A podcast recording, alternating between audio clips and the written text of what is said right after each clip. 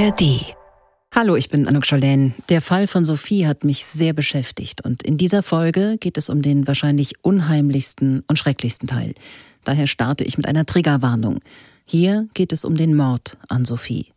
Patrick ist in ihre Wohnung eingedrungen, bewaffnet mit einem Elektroschocker, Pfefferspray, einem Messer, Kabelbindern, einer Sturmhaube, einer Schutzbrille und noch einige mehr.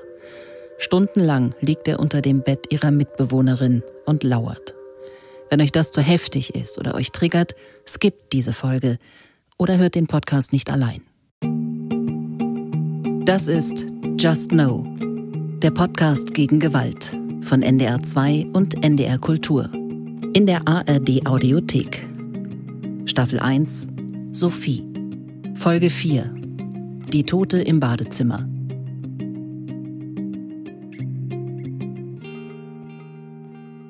Deswegen war das gestern so merkwürdig. ich habe mich so unwohl gefühlt. Und dann meinte er auch noch, ja, bei dir kommt immer der Beschützerinstinkt durch. Ja, dann denke ich mir, ich muss nicht. Ich habe dann auch gesagt, ja, ich muss aber nicht beschützt werden. Äh, und dann denke ich mir wieder, ja, da merkt man, dass du einfach zwölf Jahre älter bist als ich. Weil äh, ich glaube, jemand in meinem Alter möchte mich nicht unbedingt beschützen. Naja, jedenfalls äh, machen wir heute Abend auf jeden Fall nichts mehr zusammen. Ich sehe nur morgen früh ganz kurz noch, bevor er zum Flughafen fährt, weil er mir irgendwie noch Sachen geben will, die er noch hier lassen möchte. Für Juli, ja. Sophie im April 2018, knapp zwei Jahre vor ihrem Tod. Als sie diese Sprachnachricht an eine Freundin schickt, ist sie gerade in Barcelona, macht da ein Auslandspraktikum. Das mit dem Beschützerinstinkt, das hat sich wohl recht schnell erledigt. Nachdem Patrick im Juli nochmal wiederkommt und Sophie genervt von ihm ist, reist er ab, ist beleidigt. Noch während seines Aufenthalts bei ihr schreibt er ihr eine lange Textnachricht. Es ist der 7. Juli 2018. Nachricht von Patrick an Sophie. Danke nochmal für diesen schönen Besuch hier bei dir, von dem du wusstest, dass wir ihn schon vor Monaten geplant hatten. Ich gehe mal fest davon aus, dass du dich um deine anderen Besucher nicht so aufopferungsvoll gekümmert und bestmöglich in deinen Arbeitsalltag integriert hast, sondern nur ich diese ganz spezielle Sonderbehandlung erhalten habe.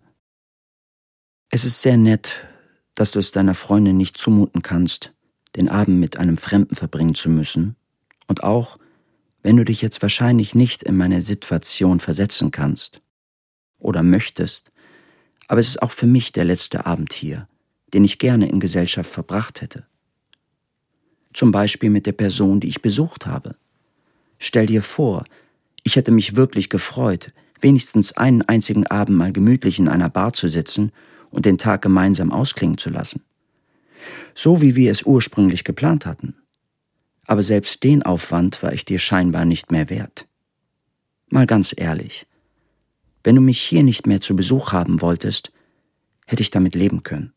Aber dann hättest du zumindest den Anstand haben können, mir das vorher mitzuteilen, statt mich so ins offene Messer laufen zu lassen. Dann hätte ich meinen Urlaub irgendwie verlegt und eine schöne Zeit mit Menschen verbringen können, denen ich nicht vollkommen gleichgültig bin. Im Urteil steht dazu, die Barcelona-Besuche seien eine zwischenmenschliche Enttäuschung gewesen. Er habe nicht nachvollziehen können, warum die Geschädigte plötzlich so anders gewesen sei und nicht gewillt gewesen sei, ihm das zu sagen. Er habe nur gewollt, dass sie gut gelaunt sei, habe sie halt mal am Arm und an der Schulter angefasst. Beim Besuch am Strand in Barcelona sei alles normal gewesen und dann sei etwas extrem umgeschlagen. Und er habe wissen wollen, warum sie so anders reagiere. Im Herbst 2018 gehen noch ein paar wenige Nachrichten zwischen den beiden hin und her. In ihrer letzten an ihn schreibt Sophie, Lass gut sein, für mich ist die Sache gegessen. Er kontert, sie soll sich einen Psychiater suchen. Danach ist Funkstille. Gut ein Jahr später, im Dezember 2019, gibt Patrick in die Suchmaschine an seinem Rechner folgende Frage ein. Wieso sind wir plötzlich von jemandem angeekelt, in den wir gerade noch verliebt waren? Vier Wochen später ist Sophie tot. Anfang des Jahres 2020. Sophie ist zwischen Aufbruchs- und Abschiedsstimmung. Am 13. Februar geht ihr neuer Job in Wien los. Eine WG hat sie schon gefunden. Das Zimmer in Hannover ist gekündigt, jetzt nur noch ausräumen und die Sachen nach Wien schaffen. Und nochmal feiern gehen mit ihren Mädels. Das ist der Plan für Freitag. Ihre Mitbewohnerin ist nicht da. Um die beiden Katzen von ihr muss sich Sophie nicht kümmern. Da hat die Mitbewohnerin eine Freundin drum gebeten. Die beiden teilen sich zwar die Wohnung, haben aber sonst nicht viel miteinander zu tun. Ihre Zimmertüren sind meistens zu. Sophie steht in der Küche, bereitet noch ein bisschen was zu essen vor. Sie wollen erst auf dem Sofa lümmeln, futtern, glotzen. Die neue Staffel Dschungelcamp ist gerade im Fernsehen angelaufen. Das wollen sie sehen, dann ausgehen. Sie schickt ihrer Mutter noch ein Foto von den Vorbereitungen auf den Mädelsabend. Dass Patrick nur wenige Meter von ihr entfernt draußen im Auto sitzt, weiß Sophie nicht. Und ihre Mädels sind, glaube ich, zwischen 20 und 21 Uhr gekommen. Die haben erst Fernsehen geguckt. Wie gesagt, Sophie hatte ein bisschen was zu essen vorbereitet. Und ich glaube, Vanessa hat gesagt, gegen 23 Uhr, kurz nach 23 Uhr sind sie aus dem Haus gegangen. Mein Kollege Michael Woddo und ich fahren nach Hannover, treffen dort Jörg Schove. Hallo, guten Tag. Ich bin mit dem Herrn Schove verabredet. Er war Leiter der Mordkommission im Fall Sophie. Wir sind mit dem Herrn Schove verabredet, Entschuldigung. Mit Patrick selbst hat er nicht gesprochen. Das hat keiner der Beamten. Ging nicht, weil Patrick sich geweigert hat und ausschließlich mit dem Gutachter geredet hat. Guten Tag. Wieder rausgeschmissen?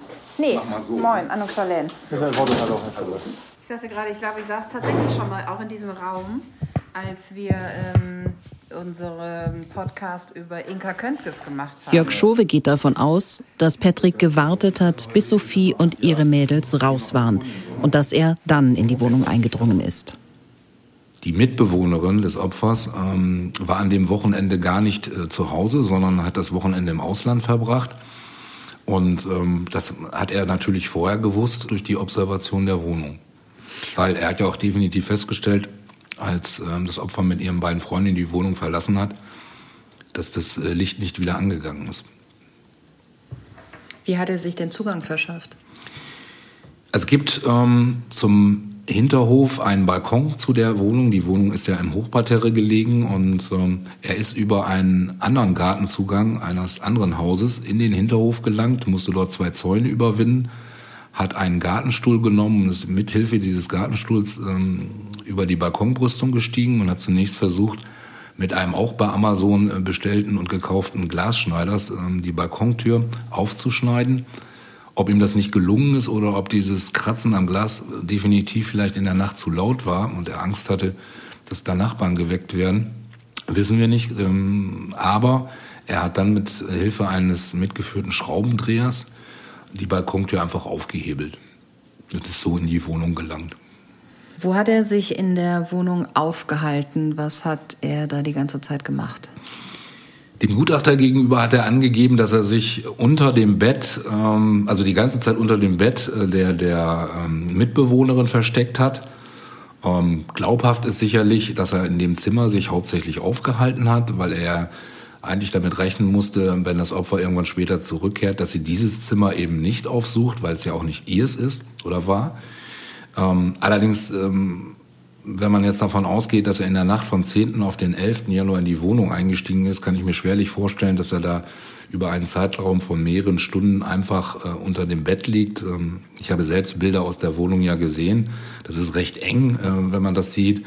Und äh, jeder normale Mensch müsste vielleicht auch in der Zeit mal zur Toilette. Also ich gehe davon aus, oder wir sind alle davon ausgegangen, dass er sich in der Wohnung auch bewegt hat. Dafür spricht, dass ein paar Sachen von Sophie bei ihm gefunden werden. Den Zugang zur Wohnung finden Michael und ich, als wir uns in Hannover in der Straße, in der Sophie gewohnt hat, umschauen und mal um den Block laufen. Genauso wie Patrick das gemacht hat. Aber hier, guck mal. So, das ist die Rückseite jetzt. Ja, super. Die Parallelstraße. Genau.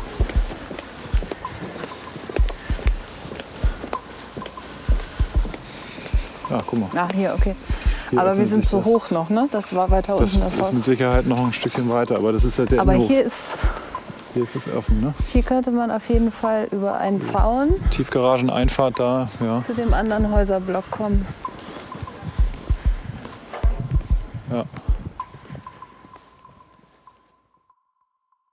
So könnte es gewesen sein.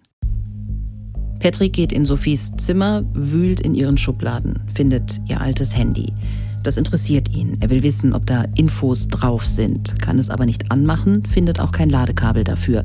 Er nimmt es trotzdem mit. Außerdem steckt er Unterwäsche von Sophie ein und einen Streifen Antibabypille. Dann setzt er sich wieder aufs Bett der Mitbewohnerin. Als es Tag wird, sagt Patrick später dem Gutachter, bekommt er Panik, will raus, kann aber nicht. Die Wohnungstür ist abgeschlossen. Hinten über den Balkon will er nicht, da könnte ihn ja jemand sehen. Also bleibt er im Zimmer der Mitbewohnerin. Sophie ist noch unterwegs, erzählt ihre Mutter. Ist an dem Abend auch nicht wieder zurückgekehrt, sondern erst nächsten Morgen. Das muss so zwischen sag ich mal, neun und zehn gewesen sein, denn sie war mit Benjamin zum Frühstück verabredet. Aber Benjamin hat es verschlafen gehabt. Dass Sophie nach Hause kommt, muss Patrick mitbekommen, obwohl die Zimmertür geschlossen ist. Er liegt immer noch unter dem Bett im Zimmer nebenan. Sophie merkt nicht, dass jemand mit ihr in der Wohnung ist, aber ihr fällt etwas auf, das sie sich erstmal nicht erklären kann. Und wo sie aber nächsten Morgen nach Hause gekommen ist, ist ihr aufgefallen, dass ihr Schlüssel von der Kommode fehlte. Der war weg. Und dann hat sie bei ihren Freundinnen einen Rundruf gestartet, ob jemand ihren Schlüsselbund aus Versehen eingesteckt hat. Und das war aber nicht an dem. Der Schlüsselbund wird später bei Patrick gefunden. Er gehört zur Dessauer Wohnung. Die Beamten finden aber auch einen Schlüssel für die Wohnung in Hannover. Warum er dem Gutachter gesagt hat, er sei eingeschlossen gewesen und hätte nicht rausgekonnt, bleibt unklar. Inzwischen ist Patrick seit neun oder zehn Stunden in Sophies Wohnung. Als sie morgens nach Hause kommt, bleibt sie nicht lange. Sie will die letzten Tage in Hannover noch mal richtig ausnutzen, um sich von ihren Freunden zu verabschieden. Morgen will sie mit Antonia einen Kaffee trinken gehen, später dann zurück nach Dessau. Aber heute geht sie mit Benjamin brunchen. Und wann hast du sie abgeholt? Wo seid ihr hin? So ungefähr ich habe sie vormittags abgeholt. Ich glaube, es war gegen elf. Ähm, und wir sind äh, gefahren in ein äh, Restaurant in der Nähe von Hannover Richtung Garbsen, also ein Stückchen außerhalb. Und äh, was hattet ihr vormittags noch besprochen? So, es ist ja tatsächlich ein besonderer Tag. Ne? Das war das letzte Mal, dass ihr Kontakt hattet. Was hattet ihr vormittags äh, noch irgendwie gechattet oder wie war euer Frühstück? Was erinnerst du an dieses Treffen, an diese Begegnung? Ich weiß noch, dass ich ihr ein Bild geschickt habe aus dem Auto heraus von ihrer Haustür mit den Worten, ich bin jetzt da. genau. Ähm, dann ist sie gekommen, wir sind dahin gefahren, wir haben über den Abend gesprochen, was sie, was sie erlebt hat äh, in der Nacht davor mit ihren, mit ihren Freundinnen in Hannover. Und vor allem aber auch ganz viel über den Ausblick, ähm, über ihren bevorstehenden Umzug von Hannover nach Wien, was ich unterstützen kann, wie ich ihr helfen kann, was noch alles gepackt werden muss, wie sehr sie sich freut auf die Schulung in, ähm, in Wien und genau, also auf alles das, was dann ihr Leben bestimmen sollte in den kommenden Wochen und Monaten. Und äh, was wäre das konkret alles gewesen? Wie viel Zeit wäre noch gewesen bis zum Umzug? Was hättet ihr noch alles organisiert? Ich glaube, bis zum Umzug waren es dann wirklich nur noch wenige Wochen. Wenn ich mich recht entsinne, sollte das Ganze in der übernächsten Woche dann passieren. Und sie wollte dann nochmal wiederkommen am nächsten Wochenende oder irgendwie in den Tagen da, um dann die letzten Sachen zu packen. Vieles hatte sie irgendwie schon sortiert, vieles war schon gedanklich so vorgepackt, das ist am Ende wirklich nur noch Kiste auf, alles rein, zu, in den Transporter, in den Wagen und wir fahren nach Wien gewesen wäre. Und gerade den Teil, was muss in Hannover noch passieren, hatten wir gemeinsam überlegt. Ähm, genau. Und äh, dann wart ihr brunchen und dann genau. hast du sie irgendwann äh, wieder nach Hause gefahren. Wann war das ungefähr? Das müsste gegen äh, frühen Nachmittag, 14, 15 Uhr gewesen sein, habe ich sie nach Hause gefahren. Und ähm, wir haben uns im Auto, vom Auto noch verabschiedet. Ich bin aber nicht nochmal mit reingekommen, weil klar war, dass wir uns quasi in, in, in den nächsten Tagen nochmal sehen, um quasi dann in Hannover nochmal die letzten Sachen für sie zu packen, alles vorzubereiten für einen Umzug. Von daher war das dann eher ein kurzer Abschied wie eigentlich immer, weil wir verabredet waren für die nächsten Tage dann schon wieder. Zum zweiten Mal an diesem Tag hört Patrick, dass Sophie nach Hause kommt. Dazu steht im Urteil, die Wohnung habe er bis zum Tod der Geschädigten nicht mehr verlassen, aber sich hinlegen und schlafen wollen. Zunächst habe er zwei Boxen aus dem Kleiderschrank im Zimmer von Frau genommen, um im Kleiderschrank zu schlafen. Dort habe er aber Platzangst bekommen und habe sich deshalb unter das Bett von Frau gezwängt. Die dort stehenden Boxen habe er vor sich geschoben. Er habe versucht zu schlafen, sei jedoch immer nur kurz weggenickt und am Halbdämmern gewesen. Er habe nur müde und kaputt unter dem Bett gelegen. Er habe auch gehört, dass jemand da gewesen sei. Da habe er ein Angstgefühl verspürt. Sophie ist nach dem Brunch mit Benjamin in ihrem Zimmer. Sie hat heute nichts mehr vor.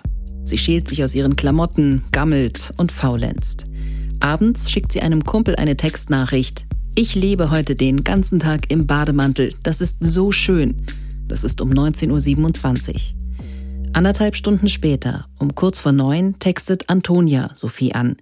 Die beiden sind für den nächsten Tag verabredet. Aber wir hatten äh, besprochen, wann wir uns treffen und wo wir uns treffen. Ähm, wir hatten uns schon vorher immer zwischendurch mal Cafés zugeschickt, was gut aussah. In sozialen Medien gibt es ja oft irgendwelche Essen, ähm, die fotografiert werden von Restaurants, die empfohlen werden von anderen Leuten. Und dann, nachdem wir uns öfter Essen hin und her geschickt hatten, haben wir uns dann irgendwann auf einen ähm, Café in der List geeinigt. Und dann ging es darum, wann wir uns denn treffen. Und ähm, hatten uns eigentlich für 9.30 Uhr verabredet, weil sie nicht zu spät nach Hause zu ihrer Mama fahren wollte mit dem Zug. Und ähm, dann hatte ich ihr abends noch mal geschrieben, ob äh, wir uns auch um 10 Uhr treffen können. Und dann hat sie, sie mir auch noch zurückgeschrieben, ähm, dass es in Ordnung geht. Und ja, das war ihre letzte Nachricht, die sie verschickt hat. Genau. 21.06 Uhr. Genau. Kurze Zeit später geht Sophie ins Badezimmer. Sie hat einen Bademantel, Unterwäsche und Socken an. Patrick kriecht unter dem Bett raus. Er ist jetzt seit mehr als 20 Stunden in der Wohnung. Er will antworten, sagt er später dem Gutachter, der im Urteil zitiert wird. Als er unter dem Bett herausgeklettert und durch die Zimmertür gegangen sei, habe er Licht im Badezimmer gesehen. Er sei zur Badezimmertür gegangen, habe die Tür geöffnet und sei ins Bad gegangen. Er sei da einfach reingegangen. Er habe Antworten gewollt, zumindest sei das nach der Aktenlektüre die für ihn logischste Erklärung seines Verhaltens, er könne sich aber nicht bewusst daran erinnern, so gedacht zu haben. Das seien keine strukturierten Gedanken, das sei so ein Gewirr gewesen. Er sei zum Bad gegangen wie eine Motte, die es zum Licht ziehe. Den Rucksack habe er wohl auf dem Rücken gehabt, die Tasche wohl auch umgehabt. Er habe keine Erinnerung mehr daran. Der Elektroschocker, das Pfefferspray und das Messer hätten sich definitiv nicht in seiner Hand, sondern wahrscheinlich in der Tasche befunden. Die Geschädigte habe auf der Toilette gesessen und sei erschrocken hochgesprungen. Er glaube nur das Wort Sophie gesagt zu haben. Patrick trägt eine Schutzbrille und ein Basecap. Also so wie wir die Tat rekonstruiert haben, auch ähm, mit noch externen Kräften, mit ähm, Fachleuten vom Landeskriminalamt. Wir haben versucht, die Tat nachzustellen. Fakt ist, durch die Ermittlungen auch bewiesen, ähm, dass zum Zeitpunkt des Angriffes das Opfer ähm, auf der Toilette saß. Äh, Fakt ist auch, dass er überfallartig in das Badezimmer gekommen sein muss und sie sofort attackiert hat. Wir vermuten, dass er nicht mit einer solchen Gegenwehr des Opfers gerechnet hat, dass er vielleicht seine eingesetzten Mittel wie das Pfefferspray als auch den Elektroschocker, dass er die Wirkung einfach überschätzt hat ähm, und vermutlich gedacht hat, ähm, dass das Opfer schneller handlungsunfähig oder schnell handlungsunfähig ähm, wird, was aber nicht passiert ist. Es muss im Badezimmer noch zu einem kurzen Kampf gekommen sein. Das Opfer muss sich mit Händen und Füßen, mit allem, was sie zur Verfügung hatte, noch gewehrt haben nach der Spurenlage, die wir vorgefunden haben. Und er hat einfach diese Mittel überschätzt und hat dann in relativ kurzer Zeit ähm, die Werkzeuge praktisch gewechselt und hat das Messer gegen sie eingesetzt. In dem Moment, in dem er die Tür öffnete, saß die völlig überraschte Geschädigte auf der geöffneten Toilette. Der Angeklagte schloss die Tür, um der Geschädigten sämtliche Fluchtmöglichkeiten zu verschließen. Er trat sofort und ohne Zögern auf die vollkommen überraschte Geschädigte zu, die, was dem Angeklagten bewusst war, bis zu diesem Moment davon ausging, dass sie sich allein in der Wohnung befunden hatte. Dem Angeklagten war bewusst, dass die Geschädigte aufgrund dieser Überrumpelung nicht in der Lage war, sich gegen seinen Angriff in irgendeiner Form effektiv zur Wehr zu setzen. Er wollte die Geschädigte für die von ihm als ungerecht und unangemessen empfundene Behandlung in Barcelona bestrafen, sie leiden sehen und anschließend töten. Dabei war ihm auch bewusst, dass die Ausübung einer solchen Handlung, mit der man einer Geschädigten als Strafe das Leben nimmt, sittlich auf tiefster Stufe steht und allgemein und vor allem moralisch verachtenswert ist. Er hat dem Gutachter gegenüber ausgesagt, eigentlich wolle er nur mit ihr reden und dann stürmt er doch in das Badezimmer und attackiert sie direkt. Wie glaubhaft ist das, dass er einfach nur reden wollte? Ähm, ich sag's mal ganz platt, einfach total unglaubwürdig, weil ähm, ich hätte es ja auch schon erwähnt, A, wie er gekleidet war, was er mitgeführt hat, äh, das benutzt man nicht oder hat man nicht an, wenn man einfach nur mit einer anderen Person über Vergangenes reden möchte. Ähm, wir gehen davon aus, und später ist das urteilende ähm, Gericht ja auch zu der Überzeugung gekommen, dass er diese Tat, also ähm, das Opfer zu töten, ähm, dass er das von vornherein vorhatte. Auch anhand der Sachen und Dinge, die er mit hatte. Ähm, ob er allerdings diese Tat so geplant hat, wie sie abgelaufen ist, ähm, das sei mal dahingestellt, weil, wie ich auch schon erwähnt habe, wir der Überzeugung sind, ähm, dass er offensichtlich gedacht hat, dass seine, seine Mittel, die er einsetzt, gerade jetzt auch der Elektroschocker als auch das Pfefferspray, nach seiner Auffassung dazu führen, ähm, das Opfer schnell handlungsunfähig, äh, handlungsunfähig zu machen. Das ist nicht passiert. Ähm, und vielleicht der eigentliche Ablauf anders abgelaufen ist, wie er sich das vorgestellt hat. Er hat ja zum Beispiel, das hatte ich auch schon erwähnt, diese, diese ganzen Kabelbinder mitgehabt, die zum Teil zur Fesselung schon vorbereitet, also miteinander verschlungen war, was auch immer er vorhatte. Aber dass er sie töten wollte, stand für uns fest. Vielleicht dazu noch ergänzend, äh, durch die Auswertung seiner Datenträger, seines Computers, Laptops, äh, Mobiltelefone ähm, haben wir einen Google-Eintrag finden können, der datiert aus Dezember 2019, ähm, wo er äh, anhand ähm, einer Google-Suche eingegeben hat, sinngemäß, warum sind wir plötzlich von jemand angeekelt, in dem wir vorher noch verliebt waren. Und das kann sich nur auf das Opfer beziehen, weil durch weitere Zeugenaussagen feststeht, ähm, dass ähm, der Täter zu diesem Zeitpunkt keine andere Beziehung hatte oder in jemand anders verliebt war oder davon erzählt hat. Der ist da mit Kappe und äh, Sturmhaube in dieses Badezimmer gestürmt. Glauben Sie, dass Sophie den überhaupt erkennen konnte, wenn es ja angeblich nur ein Verhör werden sollte? Also wir wissen natürlich nicht, ob er bei dem Angriff gesprochen hat. Wir vermuten, ähm, weil sie auch so ein Verletzungsmuster äh, an den Lippen, am Mund hatte, ähm, dass sie geschrien hat, dass er ihr den Mund fest zugedrückt hat weil es ja ein Mehrfamilienhaus, damit das keiner hört, auch ihre Schreie nicht hört. Pech war äh, in dem Augenblick, dass die Wohnung über der Opferwohnung auch nicht besetzt war. Also über ihr hätte das niemand hören können, weil da hielt sich zum Zeitpunkt der Tat niemand auf. Ähm, die Nachbarn gegenüber offensichtlich auch nichts mitbekommen haben. Also es zumindest nicht so laut war, dass da was vernommen wurde. Ähm, Fakt ist, ähm, dass er eine Sturmhaube dabei hatte, ein, ein Basecap, dass er sich schon vermummt hat äh, oder er hätte sich vermummen können. Äh, er hatte alles dabei und ob er gesprochen hat, ob sie ihn tatsächlich erkannt hat ähm, in den letzten Minuten, in denen sie noch gelebt hat, äh, die Frage können wir nicht beantworten. Hat er diese Schutzbrille getragen? Also die muss er getragen haben, weil ähm, die später im ähm, ja, deformierten Zustand aufgefunden wurde, im Bade, äh, nicht im Badezimmer, sondern äh, er hatte einen, einen abgebrochenen Bügel dieser Brille in der von ihm getragenen Jacke und äh, den Rest der Brille hat er noch in diesen Müllsack gepackt. Also das muss irgendwie beim Kampf muss die kaputt gegangen sein. Es entwickelte sich zwischen dem Angeklagten und der Geschädigten in dem Badezimmer ein nicht in allen Einzelheiten zu rekapitulierendes und feststellbares dynamisches Tatgeschehen. Der Angeklagte setzte zum einen im Rahmen des Tatgeschehens gegen die Geschädigte das mitgeführte Pfefferspray ein.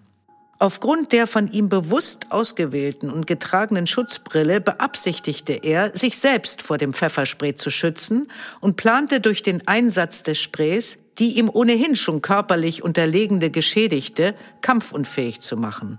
Dieses gelang dem Angeklagten jedoch nicht, da die verängstigte Geschädigte versuchte, sich gegen den Angriff zu wehren und laut schrie. Der Angeklagte hielt der bereits zu diesem Zeitpunkt um ihr Leben kämpfenden Geschädigten den Mund zu, woraufhin diese ihn in den Finger biss.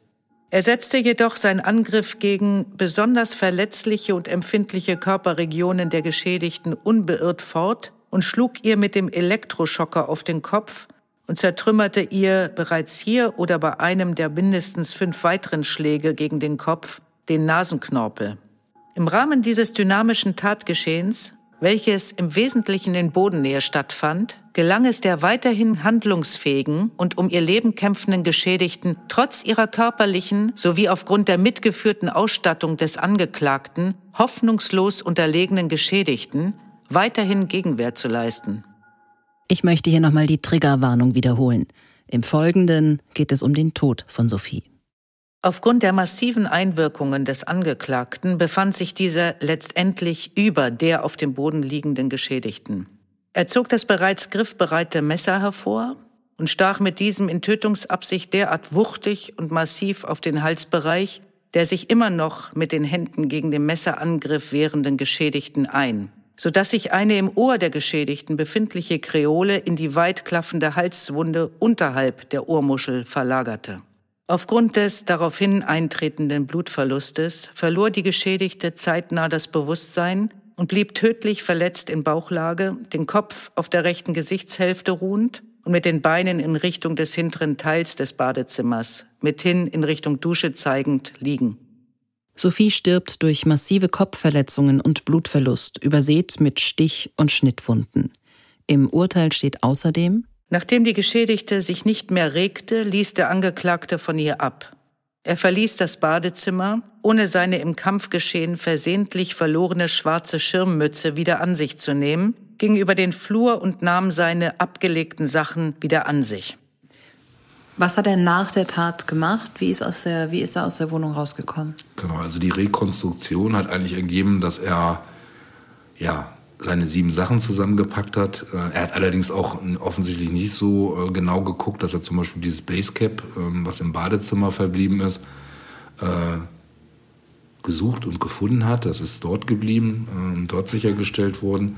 Aber ansonsten das, was er in einem Rucksack mitgeführt hat für die eigentliche Tat, ähm, das hat er zusammengepackt und hat halt, ich sage jetzt schon mal fluchtartig sicherlich oder schnell ähm, die Wohnung über den Balkon verlassen. Also das konnte anhand der Spurenlage auch festgestellt werden.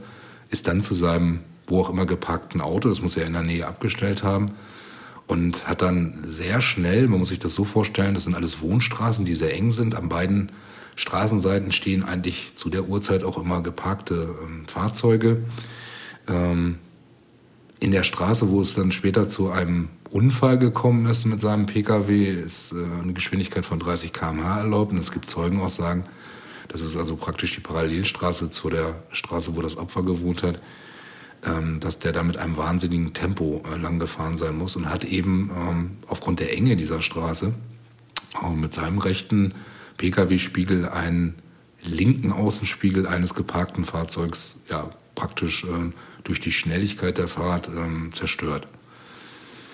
Dadurch, dass er offensichtlich die Beifahrerscheibe vorher schon runtergekurbelt oder runtergefahren hat, ist dieses äh, praktisch abgebrochene Spiegelglas des anderen Fahrzeuges, welches er beschädigt hat, durch das geöffnete Fenster in sein Fahrzeug geflogen. Und äh, dieses Spiegelglas äh, hat er dann später in das äh, ja, Gehäuse seines PKWs, Spiegelgehäuse seines PKWs eingebaut, weil das auch komplett zerstört war. Gegen 23 Uhr kommt die Freundin der Mitbewohnerin in die WG, um die Katzen zu füttern. Sie sieht, dass im Badezimmer Licht brennt und findet dort Sophie. Um 23.01 Uhr setzt sie einen Notruf ab. Da ist Sophie schon tot. Patrick ist auf der Flucht, rast durch Hannover. Das zerbrochene Spiegelglas wird später ein Beweisstück. Auf jeden Fall ähm, hat er dann sich die Zeit noch genommen und in der Nacht vorm eigentlichen Nachhausefahren, er hat also nachts noch die Rückfahrt nach Dessau angetreten, ist dort morgens gegen, also Sonntagmorgens äh, gegen drei Uhr angekommen, ähm, hat er sich die Mühe gemacht, ah, dieses Spiegelglas einzukleben mit Silikon. Die Bestandteile dafür haben wir auch gefunden. Und äh, hat auch in derselben Nacht noch ähm, ein mitgeführtes äh, Smartphone, mit welchen er auch die GPS-Tracker gesteuert hat, auf Werkseinstellung zurückgesetzt. Da fehlen dennoch ein paar Stunden. Wenn er angenommen gegen halb zehn aus der Wohnung gegangen ist und gegen drei Uhr in Dessau angekommen ist, wissen Sie, was er dazwischen gemacht hat? Es gibt noch äh, Verbindungsdaten eines weiteren Mobiltelefones, das er in der Nähe nochmal äh, angehalten hat, was er dort gemacht hat. Äh, das ist ein Gewerbegebiet. Ähm, mag sein, dass er nochmal ähm, sämtliche mitgeführten Sachen einmal umgepackt hat, weil letztendlich bei der Durchsuchung des PKWs ähm, alles ja in diesem großen Müllsack lag. Ähm, vielleicht hat er sich auch noch gesäubert. Ähm, wir haben ja die Oberbekleidung, die er zur Tatzeit getragen hatte, die konnte auch sichergestellt werden. Ähm, vielleicht hat er sich einfach auch nur überlegt, was mache ich jetzt, weil ähm, das die Zeugen oder dass es Zeugen dafür gibt, dass er diesen Unfall in der Parallelstraße verursacht hat, ähm, das könnte er mitbekommen haben und ähm, sich vielleicht dann gesagt haben, hm, ähm, haben die jetzt mein Kennzeichen erkannt oder der oder die, ähm, bin ich jetzt enttarnt. Ähm, was auch das Gericht dann ähm, zu der Überzeugung hat kommen lassen, dass das auch ein Grund mit gewesen ist, dass er sich am nächsten Morgen bei der Polizei gestellt hat. Er hat definitiv noch bei Ankunft zu Hause ähm, viele, viele Dinge in eine Dropbox verschoben, wo wir erst den Eindruck hatten, er hat die Dinge gelöscht. Nein, er hat sie von seinen mitgeführten Datenträgern in die Dropbox geschoben. Ähm, ist nicht so einfach daran zu kommen und äh, hat dann morgens, ich meine, es war so gegen sieben, seinem Vater dann gesagt, ähm, dass er in Hannover was Schreckliches gemacht hat. Patrick erklärt seine Flucht und die Stunden danach dem Gutachter so. Er sei in Richtung Süden in eine Seitenstraße gefahren und habe irgendwo angehalten, wo er noch nie zuvor gewesen sei. Dort habe er erstmal geparkt. Bezüglich dessen, was dann geschehen sei, sei er sich in der Reihenfolge unsicher. Er habe Sirenen und Blaulicht wahrgenommen. Er wisse aber nicht, ob das real gewesen sei und auch nicht, wie weit er von der Meterstraße entfernt gewesen sei. Er habe sehr starken Blutgeruch wahrgenommen. Er habe den Geruch loswerden wollen. Er glaube, dass er ein Handtuch aus dem Auto mit Wasser getränkt und damit das Blut abgewischt habe. Seine Kleidung habe er ausgezogen. Da ihm in Boxershorts kalt geworden sei, habe er etwas angezogen, was im Auto gelegen habe. Er habe einfach nur im Auto gesessen, eventuell auch eine Weile auf dem Rücksitz gelegen. Am 12. Januar 2020 um 7.41 Uhr stellt sich Patrick auf der Wache in Dessau. Er sagt, er habe eine Frau erstochen, zu der er eine komische Beziehung hatte. Nur eine Viertelstunde vorher haben die Beamten die Info aus Hannover bekommen, dass dort ein junges Mädchen ermordet wurde, das aus Dessau kommt. Patrick wird vorläufig festgenommen. Ich stand vor diesem Café morgens, weil ich ja mit ihr verabredet war zum Frühstück und Sophie ist nicht aufgetaucht. Kurz vor zehn steht Antonia vor dem Café, in dem sie sich mit Sophie treffen will. Sophie ist immer sehr loyal und zuverlässig gewesen, hat sich immer gemeldet, wo sie ist und ähm, das war total untypisch, dass äh, sie erstens nicht pünktlich ist, weil sonst war ich immer diejenige, die äh, fünf Minuten zu spät gekommen ist. Also wenn war immer, okay, ich brauche noch fünf Minuten, ich brauche noch zehn Minuten. Ähm, zu dem Zeitpunkt hat sie sich dann nicht gemeldet. Und dann waren irgendwann 10 Minuten, 15 Minuten, eine halbe Stunde vergangen und ich hatte ihr dann schon Sprachnachrichten geschickt, wenn sie verschlafen hat, wenn ihr Handy aus ist, dass es kein Problem ist, dann finden wir nochmal einen anderen Termin und bin dann irgendwann wieder nach Hause gefahren, weil Januar war dann auch mit dem Fahrrad nicht so warm, da draußen in der Kälte äh, zu stehen und habe mir erst nichts Böses dabei gedacht und habe mir dann gedacht, okay, die hat einfach nur verschlafen oder Handy ist aus oder irgendwas anderes. Aber ich hatte schon ein komisches Bauchgefühl, weil es, wie gesagt, nicht normal war für Sophie, dass sie sich nicht meldet.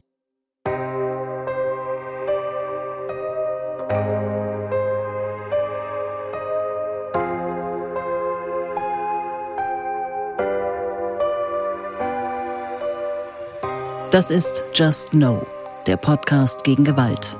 Im Internet kursiert eine Meldung vom Tod einer jungen Frau. Die Freunde lesen das. Die Mutter liest das auch. Darum geht es in der nächsten Folge. Jetzt weiterhören. Alle Folgen gibt es in der ARD Audiothek, der Audio-App der ARD. Wenn euch der Podcast gefällt, bitte weiterempfehlen.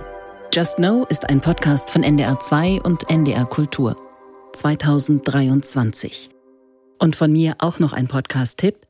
Am 21. Juni 2012 wird Christine in Berlin-Lübers tot aufgefunden. Sie ist ermordet worden. Die Polizei hat fünf Verdächtige. Alle werden gefasst, darunter auch ihr Freund. Aber es gibt viele Ungereimtheiten. Warum ist Christine erst vor kurzem wieder nach Hause gezogen? Welche Frau wollte sie mitten in der Nacht auf einem Parkplatz treffen? Gibt es einen Komplott? In Christine und ihre Mörder sprechen Martina Reuter und Uta Eisenhardt mit Ermittlern und mit Verdächtigen. Alle Teile findet ihr in der ARD Audiothek.